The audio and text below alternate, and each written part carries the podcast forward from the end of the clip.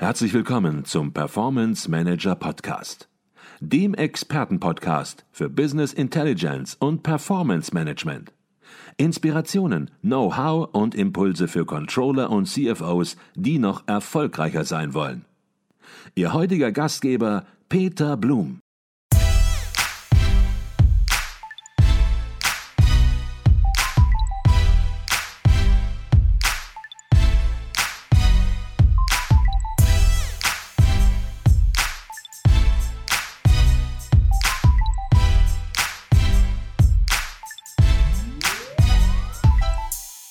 Herzlich willkommen im Performance Manager Podcast. Mein Name ist Peter Blum. Ich bin in Schwerin auf der Nordosttagung des Internationalen Controllervereins und bei mir ist Professor Dr. Marco Reimer. Marco Reimer ist Direktor des Instituts für Management und Controlling an der WHU Otto Beisheim School of Management in Wallenda und in seiner regelmäßigen Kolumne. In der Zeitschrift Finance berichtet er immer wieder über Spannendes aus der CFO-Forschung, eines seiner Schwerpunktforschungsthemen. Und genau darüber wollen wir uns jetzt ein wenig unterhalten. Doch zunächst mal herzlich willkommen bei uns im Podcast, Professor Dr. Marco Reimer. Hallo, vielen Dank, dass ich hier sein darf. Herr Reimer, für viele wird das Thema CFO-Forschung, Chief Financial Officer-Forschung, ein Buch mit sieben Siegeln sein. Was ist das überhaupt? Womit beschäftigen Sie sich generell in der CFO-Forschung und was ist momentan sozusagen up-to-date? Mhm. Mhm. Ja, also CFOs sind natürlich spannende Untersuchungsobjekte wie alle Top-Manager, weil sich seit vielen Jahren eigentlich der äh, Eindruck verstärkt, dass Top-Manager ein großen Einfluss haben auf die Unternehmensgeschicke und da, damit natürlich auch der CFO, der über die Jahrzehnte eine sehr große Aufwertung ähm, erfahren hat äh, aufgrund der Tätigkeiten, aufgrund der, der Verantwortlichkeiten, die, ähm, die dem CFO heute zugeschrieben werden. Und, äh, und damit ist natürlich das ein spannendes Forschungsfeld, weil wir sehen, und verstehen wollen, welchen Einfluss diese, diese Menschen tatsächlich an der Spitze der Organisation haben. Mhm. Sie haben es gerade schon angedeutet. Der CFO hat in seiner Bedeutung im mhm. Unternehmen gewonnen. Wenn wir nun mal vielleicht 30, 40, vielleicht ja. 50 Jahre sogar zurückschauen, das Ganze vielleicht auch nicht nur auf Deutschland, mhm. sondern ein bisschen weltweit auch uns anschauen, ja. dann war die Bedeutung des CFO, der ja heute sozusagen immer ja, Seit an Seit mhm. sozusagen ja. mit dem CEO steht mhm. und häufig auch, wenn ein CEO das Unternehmen verlässt, dann sogar nachrückt, nachrückt aus der CFO-Position, ja, hat deutlich an Bedeutung gewonnen. Würden Sie das auch so sehen? Absolut, absolut. Und wenn Sie wirklich diese Dekaden zurückgehen, in den, in den 60er Jahren und zum Beispiel sich, sich die amerikanischen Unternehmen anschauen, Sie finden in den 60er Jahren kaum ein Unternehmen, kaum ein großes Unternehmen in den USA, das die formale Rolle eines CFOs hatte. Mhm. Also was heute so selbstverständlich erscheint, dass wir sagen, natürlich alle großen Unternehmen, alle börsennotierten Unternehmen haben eine, eine, eine offizielle äh, CFO-Position, das war vor, vor 50, 60 Jahren überhaupt nicht der Fall. Mhm. Und es gab dann eine, eine sehr starke Entwicklung, weil man gesehen hat, dass die Finanzfunktion an Bedeutung gewinnt insgesamt. Ähm, die, ähm, die Regulatorien wurden mehr, man brauchte jemanden, der sich mit der Regulation auskennt, mit den, mit den äh, äh Vorgaben zur, äh, zur, zur, äh, zur Buchhaltung und zum Accounting. Äh, dann gab es äh, natürlich auch äh, einige Krisen. Der Ölpreisschock zum Beispiel in den 70er Jahren war ein großes Thema. Auch da hat man bemerkt, okay, wir brauchen einfach jemanden, der sich darum kümmert, der sich da hauptsächlich um diese Finanzbelange kümmert, um solche Funding Crisis eben nicht mehr zu haben. In den 80er, 90er, insbesondere Anfang der 90er, hatten wir dann natürlich diese starke Entwicklung des Shareholder Value Gedanken, auch der hat natürlich nochmal ganz maßgeblich dazu beigetragen, dass man Unternehmen gar nicht mehr so sehr als Produktionsfunktion gesehen hat, sondern mhm. als ein Portfolio an Cashflows, die man irgendwie managen kann. Mhm. Und damit hat die Logik der, der Finanzer sehr stark in diesem Wettkampf um, um, die, um die Logiken eines Unternehmens gewonnen und ganz starke Aufmerksamkeit, ganz starke Aufwertung bekommen. Und diese Aufwertung, die hält heute an, wenn Sie sehen, was heute CFOs machen, Sie sprachen es schon an, viele CFOs rücken irgendwann mal vor in die Rolle des CEOs. Auch das war nicht unbedingt äh, in den, in den zurückliegenden Jahrzehnten der typische äh, Karriereweg eines, eines äh, Finanzexecutives. Das sehen wir heute immer mehr. Ähm, und das liegt sicherlich daran, dass CFOs heute schon viele Aktivitäten durchführen, die vielleicht früher eher der CEO gemacht hat. Mhm.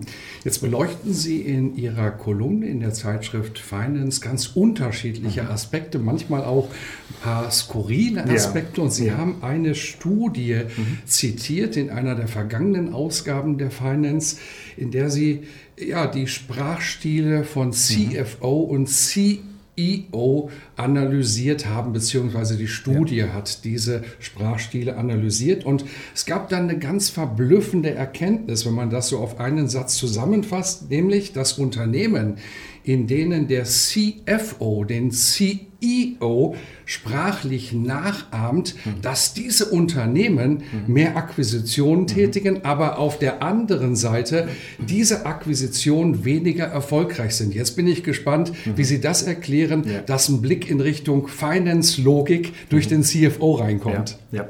Äh, ja, es ist eine, eine wunderschöne äh, Studie, die, die von, von den äh, amerikanischen Kollegen äh, publiziert wurde vor, vor zwei Jahren. Ähm, und ganz toll, sie schauen sich an tatsächlich, wie Sprache, ähm, wie Sprache imitiert wird, aber nicht so sehr der, inhaltlich, äh, der, der inhaltliche Kern der Sprache, sondern eher der funktionale Kern, also die Nutzung von Pronomen oder Präpositionen. Also es ist nicht einfach ein Nachreden, sondern die äh, CFOs pa äh, passen in dem Fall tatsächlich ihr, ihren Sprachstil an. Und ähm, die Überlegung dahinter, es, wird mehr, es werden mehr Akquisitionen durchgeführt, weil der CFO seine, seine Rolle als, in gewisser Weise als Gegenpart zum CEO nicht mehr so wahrnimmt. Weil das, die, dieses, diese Nachahmung er sorgt dafür, dass der CFO viele persönliche Vorteile hat. Er, äh, er hat im Durchschnitt höhere, bekommt eine höhere Vergütung.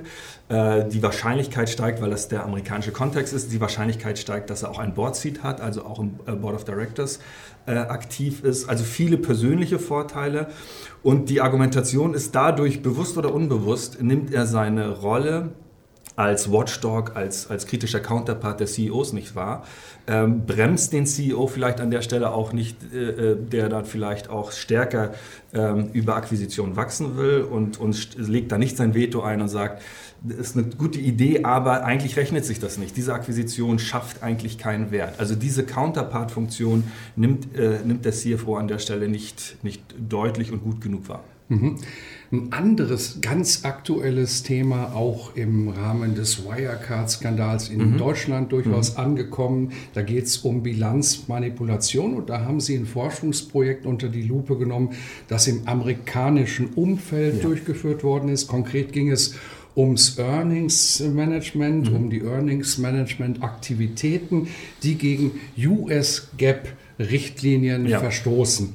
Was versteht man zunächst mal unter Earnings Management? Da werden viele sagen, Mensch, was ist das für ein Begriff? Mhm. Ist das Liquiditätsmanagement mhm. oder ist es was anderes? Ja. Und was waren die Erkenntnisse dieser Studie im Zusammenwirken zwischen CFO und CEO? Ja, also Earnings Management äh, ist, ist, für sich genommen ein Riesenthema in der Accounting-Forschung. Also da finden Sie Bibliotheken voll mit Studien, Büchern, äh, Ideen, Ansätzen, Theorien und so weiter. Ähm, man, man, kann, glaube ich, ganz grob unterscheiden zwischen Earnings Management, das noch okay ist, das auch noch legal ist, und Earnings Management, was dann eher in, in die äh, Illegalität abdriftet, das wirklich gegen Rechnungslegungsvorschriften verstoßen mhm. wird. Und, und letzteres war, äh, war der Fokus dieser, ähm, äh, dieser Studie, dass man sich angesehen hat, okay, was passiert, wenn Unternehmen tatsächlich gegen bestimmte Rechnungslegungsrichtlinien verstoßen. Häufig äh, kommen diese Verstoße vor, weil sich Topmanager persönlich bereichern wollen. Mhm. Und äh, die Frage, die da im Raum steht, ist, wer ist denn jetzt der Treiber hinter dieser, ähm, dieser illegalen äh, Machenschaft? Und äh, da schaut man sich sehr häufig den CEO an. Und, aber in gewisser Weise ist, es liegt es natürlich auch nahe, sich den CFO genauer anzuschauen, weil der CFO natürlich auch, wenn es darum geht, die Rechnungslegung ähm, zu gestalten, äh, die, die, die Bilanz äh, aufzustellen und so weiter. Äh, da, da, spielt der CFO natürlich eine ganz große Rolle. Und gerade unter Sarbanes-Oxley Act-Bedingungen heutzutage müssen sowohl der CEO als auch der CFO ja das auch handschriftlich bestätigen, dass das alles in Ordnung ist. Also von daher ist der CFO mit im Boot. Und die Frage ist nun, wer ist jetzt eigentlich der Treiber äh, hinter diesen ähm, illegalen Machenschaften? Und, und das kann man natürlich sehr schwer erforschen. Äh, wie Sie sich vorstellen können. Und diese Studie hat aber einen sehr interessanten Ansatz äh, gefunden. Man hat sich nämlich angesehen, inwieweit gibt es eine sehr starke Relation zwischen, der, zwischen den Zahlen in dem, in, im Abschlussbericht und der, und der Performance-Vergütung äh, der Top-Manager. Man hat festgestellt, dass der CFO zwar ganz viel Risiko trägt, wenn, wenn er ertappt wird, dann, dann kommt es auch zur Verurteilung.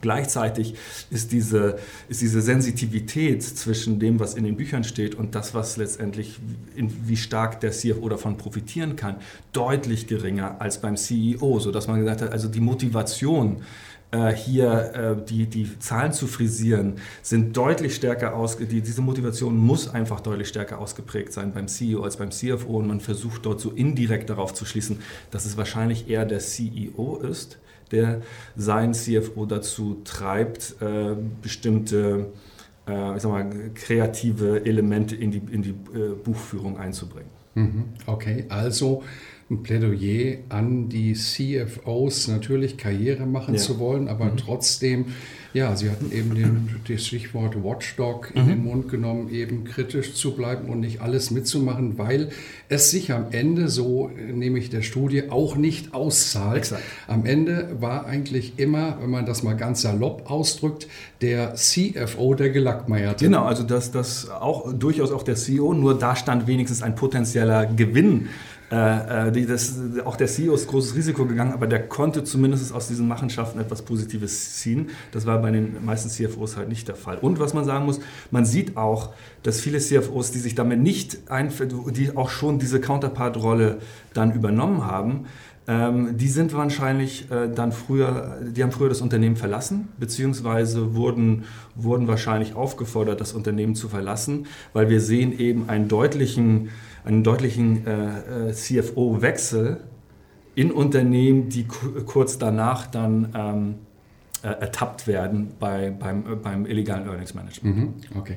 Wenn es um Recruiting-Prozesse mhm. geht, dann gibt es natürlich ganz, ganz viel Literatur. Mhm. Wie stelle ich einen Mitarbeiter am besten ein, der zu mir passt? Mhm und äh, welche Eigenschaften sollte der haben, dass hier zwischen Stellenprofil und Mitarbeiter-Skill-Profil eben der Fit optimal ist und dass er auch in die Organisation passt. Jetzt haben Sie gerade berichtet und wir sehen das ja auch täglich, dass CEOs und CFOs im Unternehmen, in Konzernen ganz eng miteinander zusammenarbeiten und da stellt sich dann die Frage, gibt es da eigentlich auch schon Forschungsergebnisse? Wie sollte ein Aufsichtsrat beispielsweise entscheiden, wenn er ein CFO-CEO-Duo zu mhm. besetzen hat. Ja, gibt es da Kriterien oder macht du das ganz individuell nach Gefühl? Sehr gute, das ist eine sehr gute Frage. Und, und da muss ich sagen, da sind wir gerade erst dabei, das so richtig zu verstehen. Es gibt erste Studien, die schauen sich tatsächlich ganz fokussiert CEOs und, und CFOs an in der Interaktion. Wir wissen, dass zum Beispiel, wenn es um Motivation gibt, gibt es da so Theorien wie, wie zum Beispiel Regulatory Focus, wo man sich anschaut, gibt vom, vom, vom Mindset her sind das eher Typen, die Angst haben, äh, äh, in gewisser Weise etwa eine Chance zu verpassen oder sind es eher Leute, die so eher auf der äh, sicheren Seite sein wollen? Und da sehen wir durchaus, dass die Kombination aus beiden durchaus Sinn macht und, und, und hilfreich ist. Wir sehen aber auch, äh, und das ist eine Studie, die, die ich zusammen mit einem äh, Doktoranden damals gemacht habe, wir haben uns angeguckt, was ist denn eigentlich besser wie von der, von der Interaktion her, wenn ich jetzt einen CEO habe mit ähm, Finance-Background, und was ist das, wenn, wenn ich jetzt einen CFO habe, der General Management Aktivitäten, also, also sozusagen einen, einen Spezialisten im Bereich CEO, CFO oder einen Generalisten? Und was wir da sehen, ist zurzeit, dass die Generalisten äh, durchaus Vorteile haben, wenn es um äh, die Qualität der Rechnungslegung geht, aber auch ähm, wenn es um die Qualität der Kapitalmarktkommunikation geht. Also da scheint es so zu sein, dass äh, ein CEO insbesondere gut mit einem CFO zusammenarbeitet, der auch, also der CFO auch ähm, General Management Fähigkeiten, also der irgendwo schon mal auch in eine quasi kleine CEO-Rolle war, mhm. mitbringt. Äh, das scheint äh, besonders gut zu funktionieren. Aber äh, nochmal, wir stecken da wirklich erst an den Anfängen. In einer aktuellen Studie wollen wir zum Beispiel anschauen, wie die, was ist, wenn dann so wirklich zwei Alpha-Tiere aufeinandertreffen? Ja, was ist dann, wenn wir wirklich, also man, man weiß ja, dass CEOs eine starke Meinung haben, man weiß auch, dass CFOs eine starke Meinung haben. Wenn das besonders stark ausgeprägt sind und diese beiden Charaktere zusammentreffen, dann hat es einerseits diese Watchdog-Dimension, hat aber andererseits auch natürlich müssen diese beiden Personen auch äh, sehr, sehr gut und sehr offen äh, zusammenarbeiten, um das Beste für das Unternehmen herauszuholen. Mhm. Jetzt spürt man natürlich, dass das ein sehr, sehr wichtiges und auch ernsthaftes Forschungsfeld mhm. ist. Da hängen Geschicke und ja, Perspektiven von ganzen Konzernen, von ja. großen mittelständischen Weltmarktführern, mhm. ja, hängen letzten Endes natürlich auch an der richtigen Entscheidung, die richtigen Personen an der Spitze mhm. einzusetzen, insbesondere im CEO und CFO-Duo. Jetzt gibt es natürlich aber auch ein paar Skurrile mhm. Aspekte der CFO-Forschung. Und Sie haben von einer Studie berichtet, die durchgeführt worden ist, äh, die veröffentlicht worden ist, in der es darum geht, wie vertrauenswürdig ja, sieht das Gesicht des CFOs ja. aus und welchen Einfluss hat das auf die Höhe mhm. der Prüfungsgebühren bei Wirtschaftsprüfungsgesellschaften? Vielleicht ganz platt gefragt, was muss ein CFO tun, wie muss er aussehen, damit es möglichst günstig wird? Ja, also äh, entsprechend, der, entsprechend der Studie äh, muss er oder sie sehr vertrauenswürdig aussehen. Und da gibt es jetzt keine, keine, keine zentralen Kriterien, sondern natürlich äh, bildet sich ein Mensch aus vielen äh, kleineren äh, Facetten ein, ein, ein Urteil darüber, ob jetzt eine Person vertrauenswürdig wirkt oder nicht. Ähm, ich, ich wollte diese Studie unbedingt besprechen, weil sie auf neuere weil sie auch neuere Techniken nutzt, was, was künstliche Intelligenz angeht, was die Analyse von, von Fotos angeht. Aber gleichzeitig wollte ich auch mit der, mit der Besprechung dieser Studie ein bisschen darauf aufmerksam machen, dass wir sehr häufig immer diese, diese Vorstellung haben, wenn es um viel Geld geht, wenn es um große Unternehmensentscheidungen geht, dass dann alles so ach rational abläuft. Und, und was wir sehen, ist, dass ganz, ganz viel in unserem, in, in dem, was, was da draußen auf den Märkten passiert, was in Unternehmen passiert, äh, was in, in Vorstandssitzungen passiert, äh, teilweise wirklich relativ weit weg ist von dem, von, dem, von, dem, von der technischen Idee der Betriebswirtschaftslehre, als dass alles ganz rational bis auf die fünfte Stelle hinter dem Komma berechnet wird und mhm. dann auch dementsprechend so, so agiert wird. Und wir wissen, wir, wir sehen das in, in vieler Hinsicht, dass man versucht, ähm, das geht bis, äh, bis zur, also einige Theorien gehen zurück bis zur Evolutions, äh, bis Evolutionstheorie. Dass wir, dass wir sehen, dass Manager, erfolgreiche Manager im Durchschnitt größer sind als der Durchschnitt der Bevölkerung. Ähm, das sehen wir in, in, in Schweden zum Beispiel. Da, da sind erfolgreiche Manager im Durchschnitt 4,5 Zentimeter größer als der durchschnittliche schwedische Mann. Mhm. Und die Idee, die dahinter steckt, ist natürlich, dass, dass man bestimmte, dass man diese Charakteristika, diese äußerlichen Charakteristika als unbewusste ähm, Hinweise nimmt, dass damit natürlich auch Erfolg vielleicht verbunden ist, weil das war der große Beschützer in der Höhle und das ist dann jetzt irgendwie äh, unbewusst äh, pflanzt sich das jetzt auch noch fort in, in, in, den, in den betrieblichen Kontext hinein. Mhm. Ich glaube, das war ganz gut, dass Sie das nochmal betont haben, dass wir trotz der Digitalisierung, dass wir trotz künstliche Intelligenz, Machine Learning, dass wir immer auch noch den Menschen im Mittelpunkt haben und dass nicht alles rational abläuft. Im Verkauf sagt man, Menschen kaufen von Menschen und nicht von Maschinen. Und da kommt es eben auch auf die Sympathie an. Und ich glaube, das ist ganz entscheidend, das nicht zu vergessen, dass dieser menschliche und rationale Faktor, beziehungsweise der irrationale Faktor, wollte ich sagen, eben eine große Rolle spielen. Ähm, jetzt ist es fast schon müßig, Sie zu fragen, was so persönlich besonders besonders spannend finden an der CFO-Forschung, weil man spürt natürlich, dass sie dafür brennen. Aber vielleicht können Sie es nochmal ganz persönlich auf den ja. Punkt bringen, was Sie persönlich entsprechend so reizt an dem Thema. Ja, also mich, mich fasziniert einfach die Frage, inwieweit einzelne Personen die Geschicke ganzer Organisationen so, so nachhaltig beeinflussen können das ist heute irgendwie sagt jeder, ja klar, natürlich hat jetzt der große CEO, äh, äh, die, die einflussreiche CFO, natürlich ähm, haben die, werden die da den, den Einfluss auch geltend machen und werden ihre Ideen äh, durchsetzen. Aber das, das, war, das war nicht immer so, weder von der empirischen Evidenz her, noch, vom, äh, noch auch von der Theorie her, wenn Sie sich anschauen, es gibt ganz viele Theorien, gerade bis zu den 80er Jahren hinein, Äh, zum Beispiel Michael Porter. Äh, äh, da, da, hat man das Gefühl, ähm, weshalb äh, die Unternehmen, warum Unternehmen erfolgreich sind oder nicht, mhm. hängt an der Branchenstruktur ab, äh, hängt von Preisen ab und so. Es war sehr technisch. Und der Mensch kam da eigentlich gar nicht so richtig drin vor. Und, und dann in den 80er Jahren kam dann diese, diese Gegenbewegung mit der, mit der Upper Echelon-Theorie zum Beispiel, die gesagt hat, nein, Unternehmen sind zu einem ganz maßgeblichen Teil Reflexion ihrer Top-Manager. Und zu verstehen, warum warum ein, ein Manager mit einem Ingenieurshintergrund sich in einer bestimmten Situation ganz anders verhält als jemand mit einem rechtswissenschaftlichen Hintergrund. Warum eine eine, eine Frau als CFO vielleicht etwas äh, ganz anders macht in, in vieler Hinsicht als ein männlicher CFO. Warum Unternehmen mit Managern, die internationale Erfahrung haben, ganz andere Internationalisierungsstrategien verfolgen. All das äh, besser zu verstehen und da diesen Menschen in den, in den Fokus zu rücken, äh, ist einfach spannend, auch zu verstehen. Äh, ich arbeite gerade mit, mit Kollegen zusammen an einer Studie, wo wir uns anschauen, wie persönliche ähm, wie, wie, wie, private äh, Ereignisse aus dem persönlichen Leben eine Auswirkung auf das Unternehmen haben. Wenn Sie, wir wissen heute schon, dass Manager ihre, ihr Entscheidungsverhalten verändern, wenn sie zum Beispiel Vater oder Mutter werden. Ähm, dass, sie, dass zum Beispiel CEOs viel stärker auf Corporate Social Responsibility Themen abstellen, ähm, wenn sie eine Tochter haben. Das sind alles Dinge, die, die, kann man, die kann man nachweisen und das zu verstehen, warum das so ist und zu überlegen, was bedeutet das jetzt für Unternehmen und, und das einfach zu verstehen, warum Unternehmen das machen.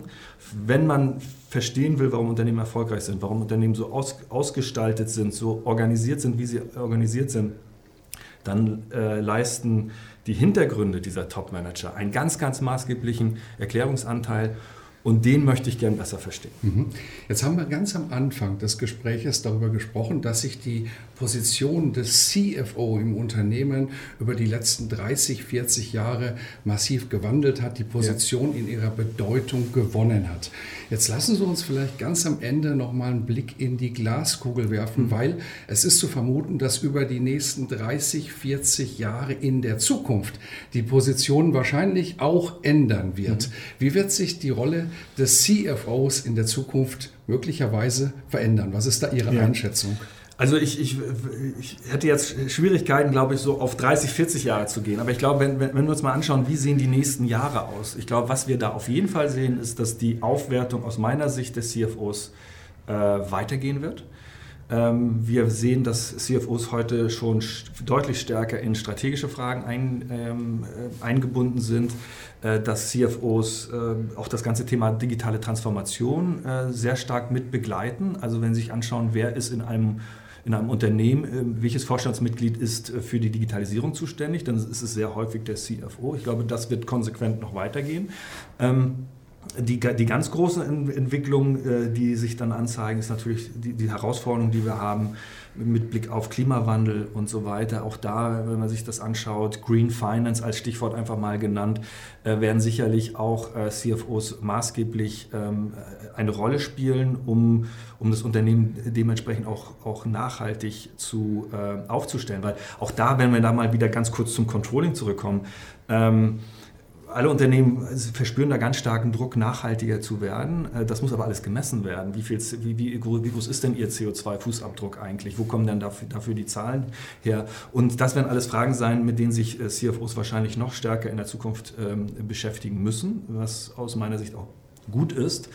Und das wird zunächst einmal auf jeden Fall die Position absichern. Es kann natürlich aber auch sein, dass das Thema so bedeutsam wird, äh, dass viele Unternehmen dazu übergehen, vielleicht eine neue Vorstandsposition zu schaffen. Und dann gibt es vielleicht ein, ein formales Mitglied im Vorstand, das dann den Namen trägt, äh, Chief äh, CSR Officer oder irgend so etwas. Mhm. So wie es damals mit dem CFO war, als die Finance-Funktion so bedeutsam wurde, dass wir gesagt haben, wir brauchen dafür eine formale Position. Vielleicht wird das Thema Nachhaltigkeit so bedeutsam, und einige Unternehmen haben das schon eingeführt, eines, einen Chief äh, Corporate Social Responsibility Officer auf Vorstandsebene. Es kann natürlich auch sein, dass dann dadurch natürlich auch etwas Konkurrenz für CFOs mhm. entsteht.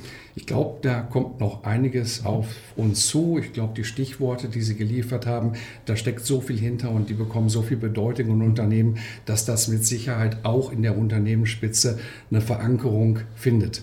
Das war Professor Dr. Marco Reimer von der WHU Otto Beisam School of Management in Wallenda. Wir haben über den aktuellen Stand der CFO-Forschung gesprochen. Wir haben einige Aspekte im Detail beleuchtet. Herzlichen Dank für dieses spannende Gespräch. Vielen Dank. Vielen Dank. Sehr gerne. Herzlichen Dank. Danke.